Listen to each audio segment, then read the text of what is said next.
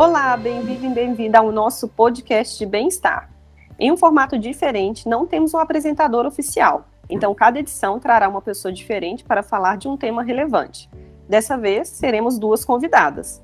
Eu sou a Poliane Marrox, engenheira de produção e especialista em gestão de projetos. Sou também líder do grupo de afinidade Pessoa com Deficiência, é, representando o Grupo Brasil da Estelantes. Sou mãe de dois filhos. Meu caçula foi diagnosticado com transtorno do espectro autista, um autismo, há cerca de dois anos. Por isso, estou aqui para contar um pouco da minha experiência. Dezembro é o mês em que foi instituído o Dia Internacional da Pessoa com Deficiência, e este foi o tema de uma semana de palestras promovida pela Estelantes. Estamos tra também trazendo este assunto para o nosso podcast. E comigo neste bate-papo está a doutora Denise. Tudo bem, doutora Denise? Seja bem-vinda. Olá, Poliana, tudo bem? É, me apresentando, eu sou doutora Denise Louro Leite, eu sou médica que atua na Excelente Saúde e hoje a gente está aqui um pouquinho para falar sobre a saúde da pessoa com deficiência. É um tema bem abrangente, mas vamos lá começar, né? Acho que para começar a gente pode falar um pouquinho sobre o que é deficiência. O conceito de deficiência é, mudou bastante ao longo dos anos. Antigamente, o conceito de deficiência ele era mais identificado como um modelo biomédico, onde ele era entendido como uma limitação do indivíduo.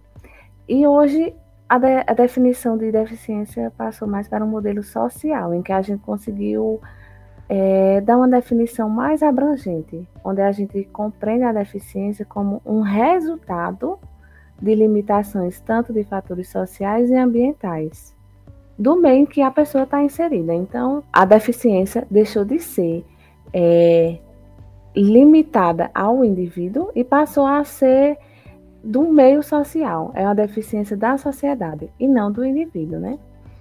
E acho que para a gente iniciar aqui um pouco o nosso bate-papo também é importante a gente relembrar é, sobre alguns termos utilizados que antes eram utilizados de forma errônea e que a gente tem que abolir um pouco isso. São termos como é, portador deficiente, portador de necessidades especiais. Isso são termos já não utilizados que geram um pouquinho de estigma na sociedade, né? Porque eles acabam fazendo a deficiência como a principal característica da pessoa. E isso vai é, em, em, de encontro à condição humana da pessoa, né? Isso não é compatível com o modelo inclusivo. E aí a gente começa a usar a expressão pessoa com deficiência, que é uma expressão bem mais humanizada, porque a gente consegue ressaltar a pessoa à frente da sua deficiência. Né, Poliana? Não sei se tu já vivenciou é, alguma coisa em relação ao teu filho, em relação ao termo, como é que, que é utilizado isso no teu dia a dia? Já sim, viu, Denise? É algo até bem polêmico, pelo menos no meu meio de convívio. Algumas pessoas, ah, no meu caso eu vivencio o autismo, né? Eu tenho um filho autista, eu tenho um filho com autismo. Muitas das vezes eu, eu me perguntava, né, qual é a forma certa? E aí eu comecei a, a equiparar com o termo pessoa com deficiência. E aí eu mesma passei a utilizar, olha, eu entendo, né, pelo pessoa com deficiência, o termo correto para o autismo, então, pessoa com autismo. Então, meu filho é, eu tenho um filho com autismo. Então, acho que isso também foi importante para colocar ele como criança, acima do autismo, antes do autismo, né? Ele é uma criança, em primeiro lugar. E aí, isso é um, um debate ainda bastante é, que precisa evoluir em relação à parte da saúde das pessoas com a deficiência, né? Que a gente vê que os profissionais de saúde, não só médicos, como médicos, enfermeiros, técnicos, fisioterapeutas, terapeuta ocupacional, todos esses profissionais ainda precisam evoluir para um melhor atendimento da pessoa com deficiência, né? Eu acho que profissionais de saúde são pessoas que propagam muito o conhecimento, que ainda têm uma voz mais ouvida pelas pessoas e acho que deviam utilizar isso como uma ferramenta de propagar um melhor conhecimento em relação a esse tema, né? E aí é, a gente vai falar um pouquinho sobre as principais necessidades de saúde das pessoas com deficiência. Eu acredito que o principal tópico e a principal necessidade da pessoa com deficiência em relação à saúde é a questão da acessibilidade. Isso é uma coisa apontada por quase todos os pacientes com deficiência, quando perguntados sobre as reais necessidades de saúde, e sempre eles trazem essa questão do acesso, né? E a gente aqui, quando fala de acessibilidade, a gente não fala só da questão de acessibilidade em relação a barreiras estruturais, digamos assim, né?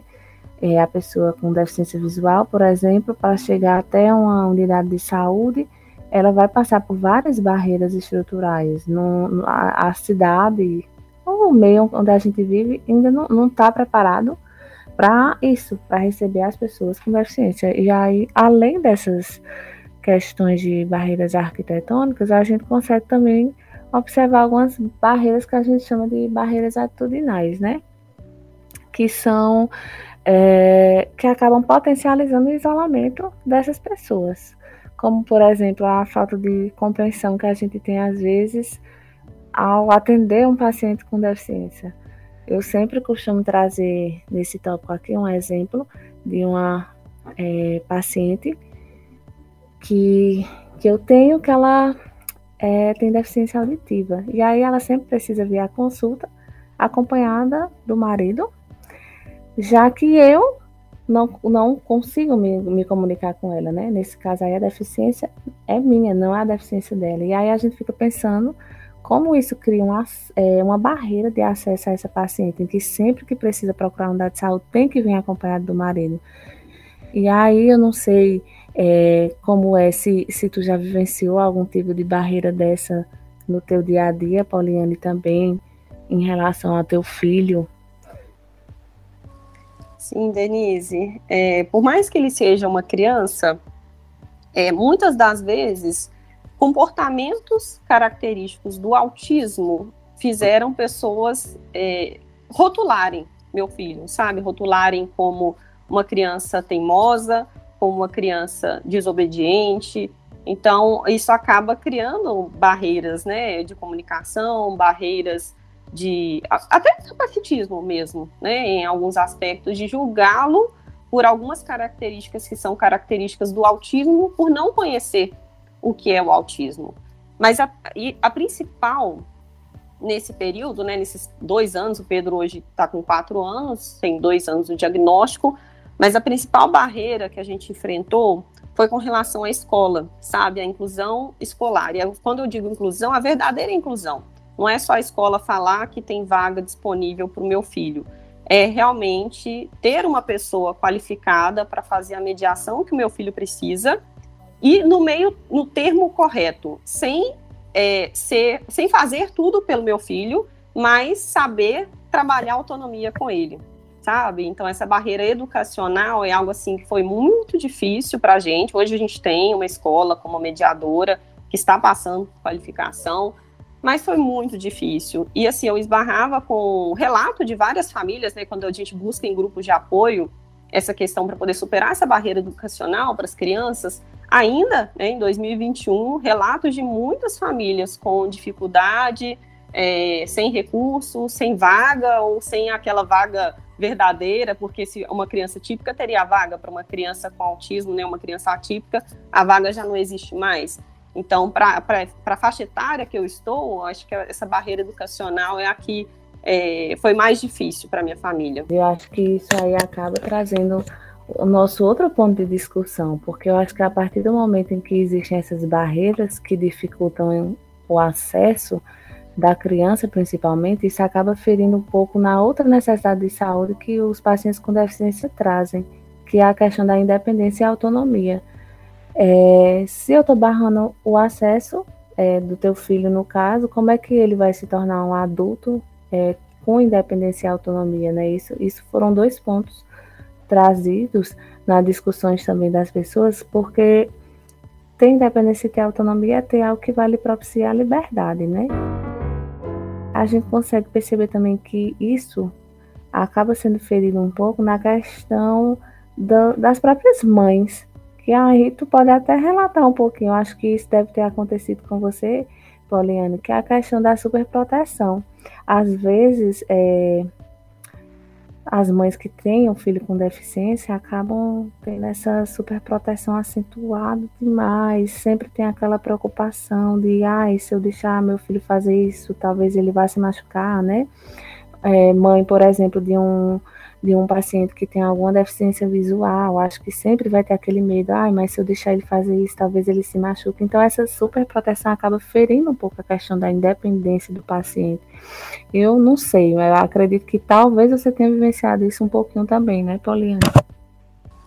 Denise, é bem curioso, porque eu não me via como uma mãe super protetora, sabe? Essa questão do brincar, do cair, do se machucar, a gente sabe que o Pedro tem uma série de questões que a Gabi, que é a minha mais velha, não tinha, né? O Pedro tem baixa sensibilidade à dor, ele não tem muito senso do risco, do que é risco, do que não é, do que pode ser prejudicial a ele. Mas sempre fui muito aberta com relação a isso, porque, como eu disse, ele é uma criança, né? Então ele vai se expor ao risco como qualquer outra criança.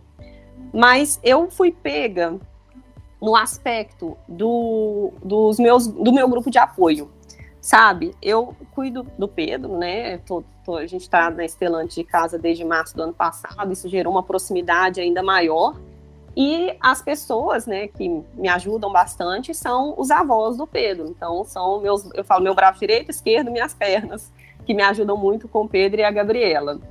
Mas eu acabei fechando o cuidado do Pedro muito nesse único círculo, sabe? E aí, é, por mais que eu não me visse super protetora, alguns amigos começaram a me dar algumas dicas, né? Olha, Polly, é, você não acha que, tipo, se outra pessoa ajudasse, né, pegasse o Pedro uma tarde, não, né, dar um descanso para a avó, de repente o dia que você também quer descansar, é, e aí eu comecei a me perceber assim, nossa, eu comecei a confiar nesse círculo fechado, isso é um tipo de superproteção também. Então, se eu abrisse mais o círculo de pessoas que pudessem dar assistência para o Pedro, assim como a Gabriela sempre teve, dormiu na casa de amigos, saía né, com os padrinhos dela, com tios, eu, isso vai gerar autonomia para o Pedro também. Então, foi algo que eu precisei quebrar em mim e parar e pensar, não, eu não me achava super protetora, mas isso é super proteção, né? Eu preciso dar essa autonomia para o Pedro, assim como a Gabriela teve outro assunto que foi bastante comentado, ou não, né? Acho que algumas pessoas passaram um pouco despercebido, que foi a questão de como a pandemia afetou as pessoas com deficiência, né? Em relação a tudo. A questão de acesso à saúde, a questão do isolamento social, ao acesso à informação, a questão de, de perdas de terapia. É, eu acho que, que pouquíssimas pessoas é, não tem muito assim ideia da dimensão que foi isso, né? Do, a, como a pandemia afetou. É, an, antes assim de eu ter um pouco a noção disso, eu ficava pensando que o afeto foi em relação mais às perdas de terapia, né? Por exemplo, é, a criança que, que tem autismo, por exemplo, acabou perdendo todas as terapias com a equipe multiprofissional. Acho que isso acabou gerando uma regressão bem grande na, na evolução do paciente, mas muito além de terapia, né? A pandemia veio aí para escancarar a, a, invisibilidade em que a sociedade trata essa pessoa com deficiência. Porque ah, o que, que a gente cons consegue notar? É, quando começou a pandemia, é, ninguém lembrou de imediato de, das pessoas com deficiência visual ou das pessoas com deficiência auditiva, né? As pessoas com deficiência visual, elas precisam muito de questão do tato é, para estar tá se locomovendo, elas precisam ter audiodescrição, então começou aquela história de vamos aprender a lavar as mãos, como é que lava as mãos, como é que faz isso, aquilo, aquilo outro. E aí ninguém lembrou que, que existiam os pacientes com deficiência visual que não estavam conseguindo saber como era a forma correta de, de lavar a mão, por exemplo. Uma coisa tão simples, mas que não foi pensado, né? Outra coisa foi, foi as pessoas com deficiência auditiva, que, que isso também atrapalhou bastante, principalmente em relação às máscaras, né? Que as máscaras que acabam protegendo a gente contra o Covid foi mais um ponto de atenção, porque as pessoas que têm a deficiência auditiva dependiam muito é, de se comunicar através de expressão facial. E aí a máscara veio como essa barreira de comunicação para essas pessoas. Então, assim, pequenas coisas, como afetou, né? Escancarou o que a gente às vezes não consegue enxergar, que é como é, a sociedade trata a pessoa com deficiência, né? Como isso afetou de, de diferentes formas e, e intensidades. E, e, aí, Poliana, eu acredito que você deve ter sofrido também um pouco com isso. É, eu não sei como é o dia a dia de teu filho, se ele costuma ter terapia, como é que foi é, essa, essa, toda, toda essa tua vida nesse, nesse tempo de pandemia? Foi um impacto muito grande, viu, Denise? Porque é, a primeira perda foi a escola. Né? A gente teve a suspensão das aulas já em março de 2020 e as aulas faziam parte da terapia, inclusive foi a primeira indicação médica do Pedro, foi a escola pela integração social, né, com outras crianças da idade dele, e aí de cara as aulas foram suspensas, é, e logo em seguida as terapias foram suspensas. O Pedro fazia terapeuta ocupacional e a psicóloga com terapia cognitivo-comportamental, e as duas precisaram suspender, era tudo muito novo, né? Ninguém sabia o que estava enfrentando, então a gente teve aquele momento de isolamento total. Mas, Denise, eu queria trazer um aspecto positivo também nas nossas fábricas, né? Como eu disse, eu sou líder do Grupo Brasil de, de Pessoa com Deficiência, né? O nosso grupo de afinidade. E aqui no Brasil teve uma ação muito interessante do time de segurança, porque a gente não é, as pessoas com deficiência auditiva foram prejudicadas no, na questão de comunicação, né? O fato de colocar a máscara criou ali uma barreira de comunicação, principalmente para aquelas pessoas que faziam leitura labial. Então, nas fábricas foram preparadas cabines transparentes para que a pessoa que fosse transmitir a mensagem pudesse estar dentro da cabine sem a máscara para permitir a leitura labial das pessoas que precisavam receber a mensagem. Isso foi um ponto bastante positivo mesmo, né? A gente consegue perceber que muito, faltaram muito disso, muita ação desse tipo na pandemia. E aí eu acho que para a gente é, ir fechando esses tópicos, eu é, acredito que em relação à parte da saúde da pessoa com deficiência, o é, a coisa principal que a gente deve levar como mensagem é que o paciente ele deve ser visto como um todo, né? O paciente ele é uma pessoa, ele não é a sua deficiência e a gente sempre tem que lembrar de abordar outras questões e aspectos sobre ele. A gente sabe que é muito importante a questão da habilitação, da reabilitação da pessoa com deficiência, né? Através de, de terapias, de serviços para é, ampliar a capacidade funcional, o desempenho desses pacientes para desenvolver suas potencialidades, mas que isso não é a única coisa que a gente tem que abordar em relação à pessoa com deficiência, né? Ele vai muito além da, da sua deficiência. Então, é, lembrar, que, lembrar bastante disso, que a deficiência não vai determinar o paciente, ele é, é só apenas uma das características que esse paciente traz. E a gente não tem que ter essa ideia de que a gente está ali para curar, porque o paciente ele não precisa responder ao determinado padrão. Sempre tem esse padrão imposto pela sociedade. E aí a gente consegue fechar um pouquinho essa fala falando um pouco sobre a questão do capacitismo. Acho que tem gente até hoje que não sabe muito bem é, o que é o capacitismo, né? Que o capacitismo é o preconceito, é a opressão, a, discrimi a discriminação contra a pessoa com deficiência. Muitas vezes as pessoas é, entendem o paciente com deficiência como uma pessoa incapaz. E às vezes esse capacitismo ele vem fantasiado um pouquinho de questão de que a pessoa está com boa intenção, está com cuidado, com proteção. E a gente sabe que não é assim, né? É, tu já vivenciou, Paulinha, alguma situação capacitista em relação a teu filho? Já, Denise. E no início, eu nem sabia, né, na verdade, o que era o capacitismo, e à medida que eu fui conhecendo sobre o assunto, ainda estou né, nessa trajetória de conhecer sobre o assunto, mas é, eu escutava muito, muito. É, você tem um filho especial, porque você é especial também. É, Deus não dá o fardo para quem não conseguiria carregar, né? Se você teve um filho especial é porque você você vai dar conta. É, depois, ao longo do desenvolvimento do Pedro, né? Nossa, ele é tão inteligente, nem parece autista. Nossa, ele é tão feliz, nem parece autista.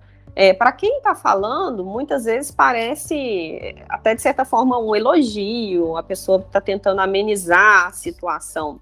Mas são frases capacitistas, né? Ela está rotulando a inteligência do meu filho com autismo, sem saber o que é o autismo, sem saber o que é o espectro autista, né? Que existem, é, é, existe um leque grande de variedade é, de, de, características. Então, até a gente falou aqui na semana, na Semana da Pessoa com Deficiência, que nós tivemos recente, Denise, é nem coitadinho, nem super-herói, né? Uma pessoa com deficiência é, em primeiro lugar, uma pessoa. Recentemente a gente teve a consultoria aqui no grupo de Afinidade Brasil e a gente aprendeu uma fórmula. Eu não, não sei falar quem que foi o criador da fórmula, mas ela não é nossa, tá? É, mas eu achei bem interessante, porque a gente fala que a deficiência ela existe, né? A gente não pode é, fingir que a pessoa não tem deficiência. E as barreiras também vão existir, né? Então essa fórmula, ela traz um comparativo assim, deficiência versus incapacidade, em que é, é dada uma pontuação, então é 10 e 10. Então a deficiência tem um fator 10 e a barreira tem um fator 10. Então o fator deficiência ele vai existir, porque aqui a gente está falando de pessoas com deficiência. Então, se eu tenho uma pessoa com deficiência, fator 10, e eu tenho a barreira, fator 10, eu vou ter um fator 100, que nessa fórmula é denominado como incapacidade. Então, se a pessoa com deficiência ela tem a barreira, ela se torna incapaz naquele aspecto que aquela, aquela barreira está causando. Mas se eu tenho uma pessoa com deficiência 10 e eu não tenho barreira, logo fator é zero, 10 vezes zero é zero. Aquela pessoa não é incapaz. Então, o que a gente precisa trabalhar é eliminar as barreiras. Então, a partir do momento que eu tenho uma pessoa com deficiência visual e eu tenho um software de leitura de tela, a pessoa deixa de ser incapaz. Ela consegue, ela é totalmente capaz de fazer a leitura daquela tela. Quando eu tenho, por exemplo, né, vou dar o meu filho, ele tem uma criança na escola, ele tem uma barreira de aprendizagem. Se eu tenho uma mediadora qualificada, capacitada para habilitar e dar autonomia de ensino para ele, eu tenho uma barreira zero. Com isso, meu filho é totalmente capaz de aprender o que ele precisa na escola.